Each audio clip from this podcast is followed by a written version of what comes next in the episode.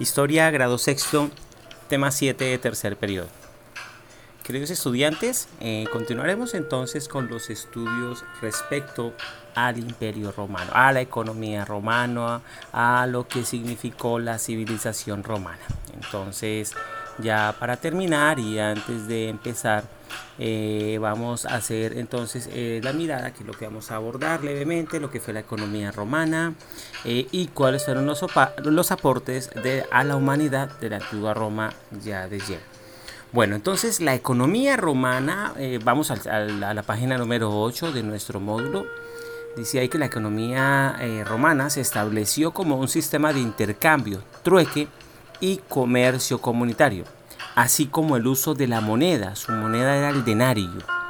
Y todos los tipos de bienes comerciales y productos agrícolas, ganaderos y diversos servicios se utilizaron como medio de intercambio. Recuerden que el trueque tiene que ver con el valor que se le da a las cosas de acuerdo al trabajo que tenga. Entonces, usted no puede cambiar una vaca por eh, una, una, una, libra de papa, ¿cierto? Entonces, ¿cuánto darías tú eh, si, si, tuvieses mucha papa? ¿Cuánta papa darías por una vaca? Entonces, el que tenía esa característica y la principal característica era el esfuerzo que ese producto llevaba y el tiempo, obviamente, que, en el cual se pudiese conseguir.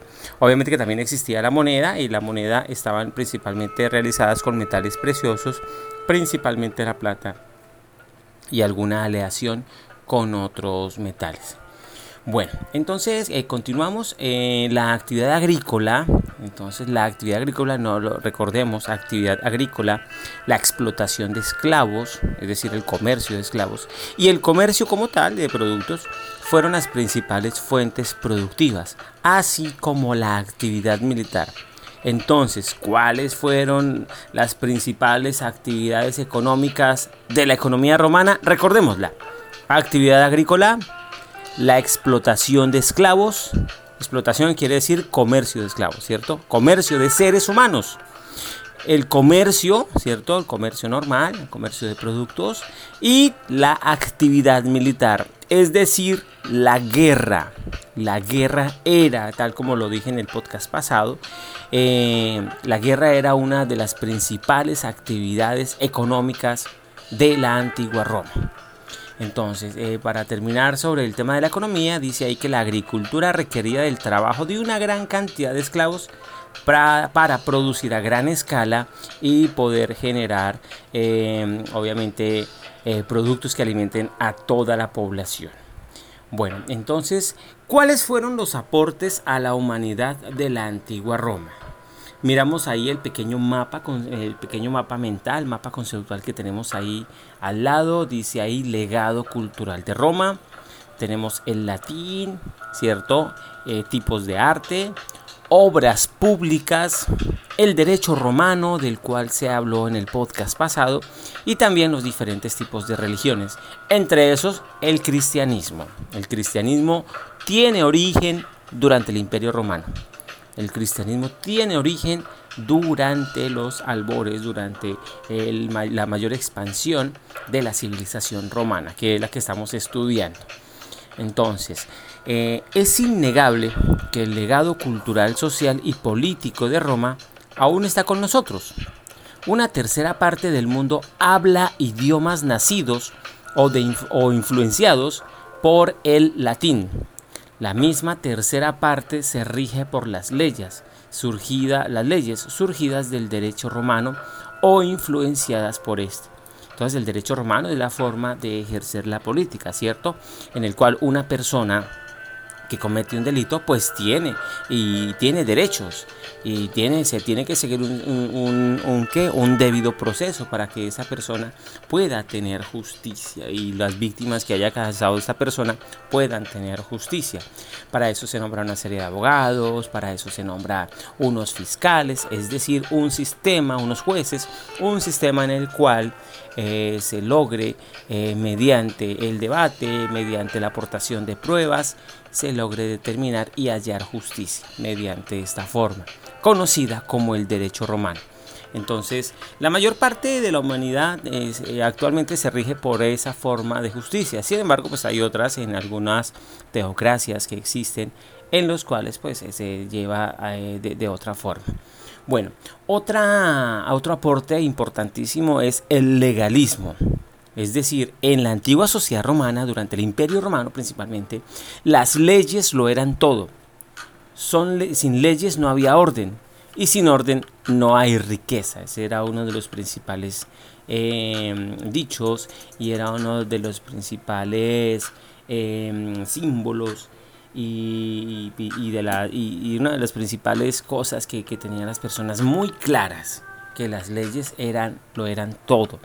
A esto se le conoce como legalismo, puesto que las leyes permiten organizar la sociedad, las leyes permiten generar orden, las leyes permiten que haya em, eh, unos mejores niveles de convivencia. Bueno, obviamente, el cumplimiento de estas leyes. Entonces, en la mayoría de países hoy, la mayoría de países del mundo, pues obviamente existen eh, diferentes tipos de leyes según las diferentes culturas, según las diferentes sociedades actuales.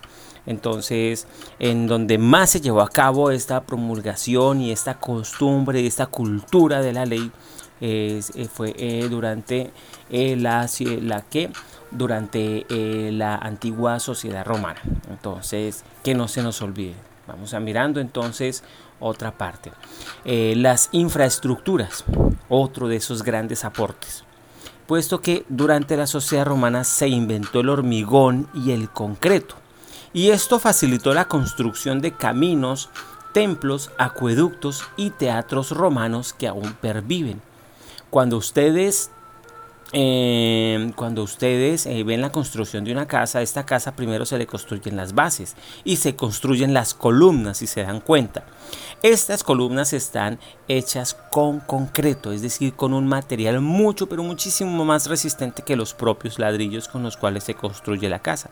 No solo se construye con, con ladrillos, también eh, con, con el concreto hormigón, que esto es lo que permite que la casa tenga una mayor resistencia y pueda soportar todo el peso. Y no solo obviamente la casa, eh, los edificios que se construyen actualmente con muchísimos pisos. Eh, ya el edificio más alto que existe en el planeta aproximadamente tiene una altura de 800 metros que está ubicado en Dubái. Entonces, mire todo el legado de lo que nos, eh, de lo que nos ha dejado eh, el imperio romano eh, o la sociedad romana, es decir, las infraestructuras, la construcción también de acueductos para poder llevar agua a las diferentes ciudades, principalmente a Roma. Y este tipo de infraestructuras durante el imperio romano pues obviamente se utilizaban en todas las sociedades a donde llegaban los romanos, invadían, pero después incorporaban a su población y obviamente les otorgaban derechos. Entonces muchos de esos inventos, muchas de esas infraestructuras aún siguen de pie. Aún las podemos ver como muchos acueductos ubicados en ciudades españolas, acueductos ubicados en la misma eh, Italia y, otros, y otras partes de Europa donde el imperio romano ejerció el poder. Tenemos ahí la imagen eh, del Coliseo romano que está ubicado en Roma. Coliseo que ya tiene casi 2000 años de haber sido construido. Y a pesar pues de que pareciese estar en ruinas, eh, debido a su alta tecnología para la construcción, precisamente utilizando el hormigón y el concreto, pues aún hoy podemos disfrutar y ver de esta maravilla en tecnología arquitectónica que se realizó durante la antigüedad, durante la, durante la antigua civilización romana. Algunos otros aportes, las obras literarias como las de Horacio, Ovidio, Virgilio o Pluto. Filósofos también, como lo sabía en Antigua Grecia, ¿recuerdan? Estos filósofos. En, durante la sociedad romana también hubo, grande hubo gran desarrollo de la, de la filosofía, es decir, la ciencia del pensamiento. Y se destacaron filósofos como Séneca, historiadores como Tito Livio y médicos como Galenos. Es decir, que la ciencia también fue protagonista durante eh, el gran albor de la civilización romana. Vamos a pasar con las actividades ya para terminar el tema número 7. Y el primer, primer punto es, ¿cuáles fueron las principales actividades económicas de la antigua Roma? ¿Cuáles fueron las principales actividades de la antigua Roma? Pues tengan en cuenta lo que está subrayado, ¿cierto? lo que está subrayado y lo que encuentran en negrilla.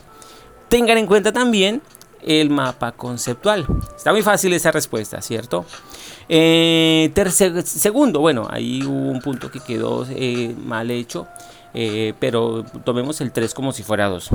segundo, ¿cuáles fueron los principales aportes de la antigua civilización romana a la humanidad? ¿Cuáles fueron esos principales aportes? Escuchen de nuevo el podcast, ¿cierto? Uno de ellos, obviamente, las infraestructuras, los acueductos. Entonces ahí les ayudo con eso, pues ustedes ya, ya leerán el texto, escucharán el podcast y podrán decir cuáles crees tú que pueden haber sido otros legados. Y como cuarto o tercer punto, tercer punto dice ahí, colorea el Coliseo Romano. Colorealo, dale un color, eh, pues, pues, le puedes dar un color grisecito, un color amarillo o el color que desees, pero la idea, eh, lo importante es que reconozcas que esto hace parte del legado de las antiguas sociedades romanas. Eh, y principalmente del Imperio Romano.